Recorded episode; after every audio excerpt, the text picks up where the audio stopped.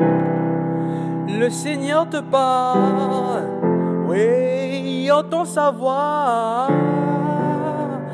à travers la parole de ça.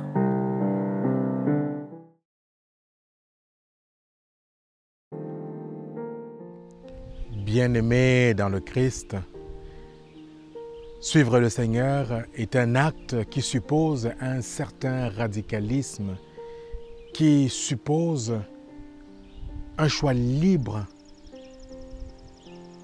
Oui, bien-aimé dans le Christ, dans l'évangile de ce jour, le Seigneur nous rappelle que le suivre ne se fait pas uniquement par des paroles, mais cela passe par des actes, par des gestes concrets.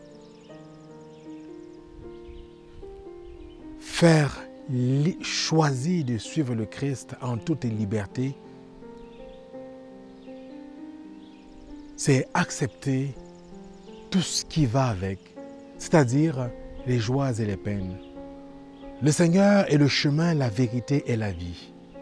Or, la vérité dérange, la vérité agace. Ce que dans le Christ suppose dans un premier temps d'accueillir sa parole, sa parole qui est vérité, l'accueillir et la défendre, l'annoncer. Et par la suite, suivre le Christ suppose alors d'être prêt à accepter même de subir l'opposition de ses proches, de sa propre famille, tant biologique que d'adoption.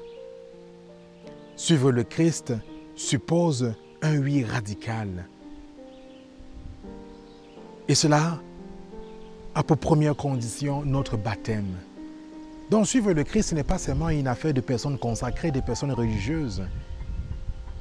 Chaque baptisé au nom de son baptême est appelé à assumer, à suivre le Christ et à prendre conscience de ce que cela suppose comme radicalité.